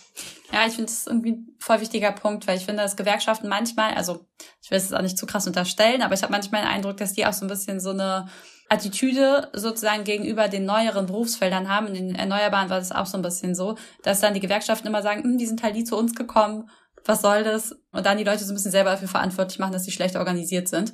Und natürlich gibt es irgendwie einen Punkt, so, wo man sagen kann, klar, wenn man in der Gewerkschaft sein will, wenn man aber immer in Rechte vertreten sehen will, muss man in einer Gewerkschaft beitreten. Aber in einem neuen Berufsfeld, wo man da gar nicht rein sozialisiert wird und das so gar nicht zum normalen Ton gehört irgendwie, dass man das macht und man dann noch in so einem gewerkschaftsfeindlichen Umfeld tendenziell auch eher ist, dann macht es natürlich niemand. Und da denke ich immer schon, es schon, wäre schon einfach Aufgabe der Gewerkschaften gewesen, dahin zu gehen und die Leute zu organisieren und denen auch so ein bisschen mehr Handwerkszeug an die Hand zu geben dafür, dass man sich betrieblich selbst vertreten kann als Arbeitnehmerinnenschaft und dass das auch was Gutes ist und nicht, nicht sofortige Feindschaft mit dem Arbeitgeber bedeutet, sondern dass das einfach ganz normaler Teil einfach der Rechte von ArbeitnehmerInnen ist. So. Ja, total, würde ich, würde ich unterschreiben. Also ja, ich glaube auch, dass die Gewerkschaften da äh, Versäumnisse haben. Ich glaube, das ist auch wahrscheinlich äh, im, in, in, der, in, der in dem Sektor von erneuerbaren Energien so, dass da auch gerade das vielleicht verschlafen wird, eben, dass da eigentlich neue Klassenfraktion entsteht, die, die, die nicht organisiert wird. Ja, in Bezug auf Techworker kann ich auf jeden Fall sagen, es würde sich lohnen, auch weil, weil, weil ich glaube, es gibt so ein gewisses, weil diese Leute tatsächlich ja was bauen. Die bauen Algorithmen, mhm. die bauen Apps. Gibt es schon kulturell auch Anknüpfpunkte an eben mhm. so eine alte Gewerkschaftsmentalität, glaube ich. Und ich mhm. glaube, da wird vielleicht, äh, vielleicht werden zu oft Tech-Worker, weil die eben so Wissensarbeiter sind, werden zu oft mit, mit eben, ja, Unternehmensberatern oder so gleichgesetzt. Mhm oder eben noch schlimmer, oder was heißt noch schlimmer, aber vielleicht auch ja BankerInnen. Und ich glaube aber, dass, dass das Ding ist, dass, dass sie kulturell eben eine andere, eine andere Formation darstellen, mhm. weil sie eben doch ein anderes Berufsethos haben, was vielleicht auch daher rührt, dass sie eben so ingenieursmäßig eben in diesem digitalen Raum unterwegs sind. Mhm. Also ich glaube schon, dass da viel Potenzial besteht, Aber man muss eben auch erkennen, dass diese Gruppen bestehen. Die sind natürlich auch ja irgendwie schwer abgrenzbar. Und ja, man, man glaube ich, man muss die auch ein bisschen entdecken überhaupt. Also vor allem, jetzt frage mich auch in den Bereich erneuerbaren Energien, da gibt es wahrscheinlich auch neue Professionals jetzt, mhm. neue Berufsgruppen, die eben mit neuen Technologien, sei es Wasserstoff zum Beispiel gerade oder ja, schon etwas länger Photovoltaik, die damit eben einen professionellen Umgang haben, eine professionelle Expertise haben, die jetzt wichtiger wird. Also da entstehen ja neue Segmente und ja, ich glaube, es wäre wichtig, halt diese Mittelklasse einzufangen, die eben ja doch diese Power Positions haben in der Mitte, die auch erhebliche Ressourcen haben, die sie mobilisieren können. Ich glaube, das, das, das wäre ein guter Weg vorwärts. Ja, also ich würde sagen, es ist auch äh, durchaus ähm, sinnvoll, das nochmal so ein bisschen in einem größeren Bild zu verorten von so äh, eben nicht nur Klassenfraktionen und einzelne Berufsgruppen, sondern eben auch deren Situierung im gesamtgesellschaftlichen Klassengefüge. Ähm, und da sagst du ja, okay, die Tech-Worker sind Teil der Mittelklasse. Da würde ich auch sagen, dass für so gesamtgesellschaftliche Transformationen es halt immer total ausschlaggebend war, in welche Richtung Klassenbündnisse geschlossen werden. Ne? Also gelingt es der oberen oberen Klasse die Mittelklasse zu kooptieren oder gibt es praktisch eher die Solidarisierung nach unten und daran entscheidet sich so ein bisschen dadurch, dass die Mittelklasse an, in so einem strategisch wichtigen Punkt gesellschaftlich auch steht, ist sie wie in so einer Art Scharnierfunktion, die darüber entscheidet, in welche Richtung sich ja, bestimmte Bereiche entwickeln. Ob es eher in Richtung Demokratisierung geht, ob es eher in Richtung Umverteilung von Privilegien geht oder ob es darum geht, praktisch Pri Privilegien zu sichern, äh, Kontrolle auszubauen gegenüber von den unteren Schichten und so weiter. Und ich glaube, das ist, finde ich, in diesem, also ist auch nochmal wichtig, da zu betonen, dass diese einzelnen Berufsgruppen eben auch alle verortet sind in einem größeren Klassengefüge und es auch deshalb eben wichtig ist, die irgendwie für die eigenen politischen Projekte auch zu gewinnen, so und sie nicht einfach vorschnell aufzugeben. Ein guter Punkt, der mir jetzt auch kommt, eben da zwischen Protestformen oder Organisierungen zu unterscheiden, dass man mhm. halt vielleicht Data Workers, Click Worker mehr für spontane Aktionen wie etwa so ja, so eben netzbasierte Aktionen mobilisiert, für Kampagnen, mhm. vielleicht kurzlebige Kampagnen auch eher organisieren kann, während man Tech-Worker vielleicht tatsächlich eben in eher institutionalisierte gewerkschaftliche Betriebsrat Betriebsräte eben vielleicht mhm. mobilisieren könnte. Mhm. Ich glaube, da ist nochmal der spannende Punkt halt wirklich auch dieses, was du gesagt hast, dass die so stark mobil sind. Weil ich glaube, also klar, sozusagen, es gibt keine Gewerkschaften über soweit ich zumindest weiß, über nationale Grenzen hinweg. Aber es ist ja schon so, dass im Zweifelsfall eine Gewerkschaft eine Branche innerhalb eines Landes vertreten kann. Also eigentlich ist ja gerade der Witz, dass ich in der IG Metall sein kann, egal ob ich bei VW oder BMW arbeite und so. Und das wäre ja eigentlich in diesen. Das ist in den USA, glaube ich, noch ein bisschen anders. Genau, in den USA ist es anders, das stimmt. In den USA gibt es fast nur diese kleinen Gewerkschaften für einzelne Unternehmen. Aber in Deutschland wäre das ja so. Und das ist ja eigentlich auch wiederum eine Chance für eine, für eine Organisierung zu sagen, hey, du musst zwar an dein Unternehmen wechseln, aber übrigens deine Branchenzugehörigkeit, also deine Klassenzugehörigkeit, die bleibt dann eigentlich stabil. Mhm. Ja, und ich dachte auch nochmal, was ich auch ganz interessant fände, jetzt nochmal als konkreten Ansatzpunkt auch so für gewerkschaftliche Organisierung in dem Bereich. Ähm, es wäre zum Beispiel auch möglich, also du hast jetzt, wir haben ja irgendwie jetzt, also es gibt einerseits irgendwie viele Unterschiede im Ausgangspunkt erstmal zwischen diesen beiden Berufsgruppen, aber man könnte ja auch sich überlegen, wie könnten Gewerkschaften auch da Austausch fördern? Also wie kann man, mhm. wie können die Programmierer halt auch in diese Data Work Labs reisen, um das kennenzulernen, wie das vor Ort ist, mit den Menschen sprechen, die vor Ort diese Arbeit mhm. machen. Und das kann ja auch alles Teil sein von mhm. so einem politischen Bildungsprozess im weitesten Sinne, der eben auch diese Arbeitsverhältnisse stärker politisiert und auch näher ranholt auf mhm. eine Art. Ne? Also dieser extremen Tendenz von Outsourcing, Unsichtbarmachung, Dezentralisierung ein Stück weit eben da was entgegenzusetzen. Mhm. Das fände ich auch ganz interessant. Du hattest vorhin im Gespräch, Robert, auch über die Tech Worker Coalition gesprochen. Könntest du vielleicht da einfach nochmal einen kurzen Einblick geben, so was verbirgt sich dahinter? Was ziehst du so aus diesen Organisierungsversuchen? Möglichst, ja, möglichst konkret auch für Leute, die äh, davon vielleicht noch nie gehört haben? Ja, sehr gerne. Also Tech Worker Coalition wurde in den USA gegründet, meines Erachtens, an der Westküste. Und es ist keine formelle Gewerkschaft, sondern es ist vielmehr so eine Art Plattform, die der Vernetzung und der, der Bildung von von Tech-Workern dienen soll. Äh, mittlerweile gibt's, sind die auch in Berlin sehr aktiv und sie haben angefangen damit, dass sie eben vor allem die Professionals, die Hochqualifizierten versucht haben zu erreichen und mittlerweile haben sie aber ihr, ihr, ihr, ihr Spektrum ausgebreitet und wollen eben auch andere Gruppen wie etwa Gigworker, also die Essen, etwa Essenslieferanten von Plattformen eben ein, ja, einschließen in ihre, in ihre Aktivitäten. Und ja, ich glaube, das ist eine total wichtige Organisation. Ich glaube, die haben ja ganz, ganz wichtige erste Schritte gemacht, überhaupt so ein Bewusstsein dafür, dass es diese Gruppe gibt, auch entstehen zu lassen. Also dafür, dass es mhm. eben in ganz vielen unterschiedlichen Unternehmen jetzt eben so Programmierer gibt, UX-Designer, also irgendwie Leute, die, die da die daran beteiligt sind, so Plattformen am Laufen zu halten. Und ja, dafür haben sie sensibilisiert.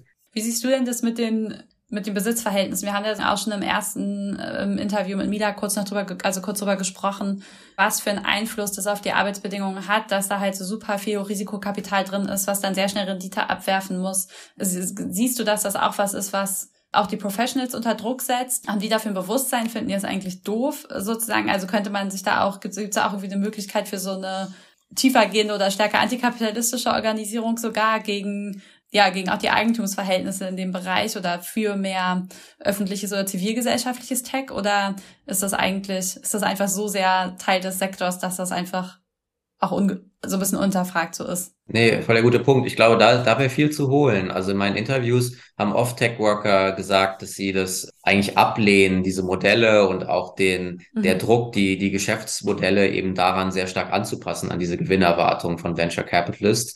Und es, es konfligiert eben auch mit dem, ja, mit dem moralischen Anspruch der Tech-Worker auf mhm. Weltverbesserung. Äh, oft konfligieren eben dann die kurzfristigen Gewinnerwartungen dieser Unternehmen oft teilweise vielleicht sogar auch mit Start-up-GründerInnen, die auch vielleicht, also würde ich glaube ich, glaube ich auch annehmen, oft mit guten Intentionen starten und so ein Unternehmen tatsächlich vielleicht auch dahin bringen wollen, wirkliches Problem in, in der Gesellschaft zu adressieren ökonomisch mhm. und dann aber das oft eben ja anpassen müssen, gänzlich verändern müssen an, an die Erwartungen. Also mhm. ich glaube, da, da besteht auf jeden Fall total viel Potenzial, da Venture Capitalists mehr als, als ähm, ja, als Klassengegner zu adressieren. Cool. Ich habe das Gefühl, wir haben jetzt sehr viele spannende Punkte aufgemacht und irgendwie wurde aus meiner Sicht vor allem auch so ein bisschen so deutlich, okay, Tech, KI, irgendwie ziemlich viel Hype gerade. Das Versprechen von diese Maschinen nehmen uns jetzt die Arbeit ab. Das wird nicht so richtig erfüllt, sondern es gibt einfach neue Formen von Erwerbsarbeit. Einige davon sehr prekär, andere davon privilegiert, aber beide eins so ein bisschen, dass der ähm, erfolgreichen kollektiven Organisierung noch einiges im Weg steht. Und ich glaube, was auch deutlich geworden ist, auch wenn jetzt bisher irgendwie nur so Konturen sichtbar werden, ist, dass es da eben auch viel zu gewinnen gibt für ein linkes emanzipatives Projekt in diesem Bereich und man das auf jeden Fall, glaube ich, nicht vernachlässigen sollte. Also es ist was, wofür wir uns als Linke interessieren sollten, glaube ich. Das sind auf jeden Fall so ein bisschen die äh, Punkte, die ich jetzt aus dem Gespräch mitnehme. Und irgendwie geht's dir? Wie? Ich würde sagen, ich gebe eine Organisierungsaufgabe eigentlich raus. Grundsätzlich wäre es halt total wichtig, dass sich diese Leute kollektiv organisieren, sowohl in ihrem eigenen Interesse, aber halt auch im Sinne der anderen Arbeitenden in dem Bereich, mit dem man dann sich vielleicht irgendwie da tatsächlich auch doch irgendwie noch äh, solidarisch organisieren kann. Und das finde ich ja, natürlich ein sehr passendes Takeaway auch für unseren Podcast, äh, dass es eine, dass es auf jeden Fall eine Perspektive gibt, wie man in dem Bereich tätig sein kann. Ja, dann würde ich sagen, vielen Dank, Robert, dass du dabei warst und mit uns dieses äh, wichtige Thema besprochen mhm. hast. Und ja, an alle HörerInnen, vielen Dank, dass ihr zugehört habt. Wir hoffen, euch hat die Folge gefallen und hoffen auch, ihr bleibt uns gewogen, wenn es wieder heißt. Was tun? Ciao. Tschüss. Ciao.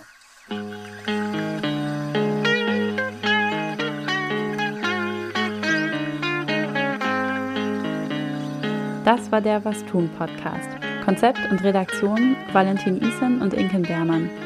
Schnitt Julian Schlumberger. Die Musik kommt von Richard Waterman.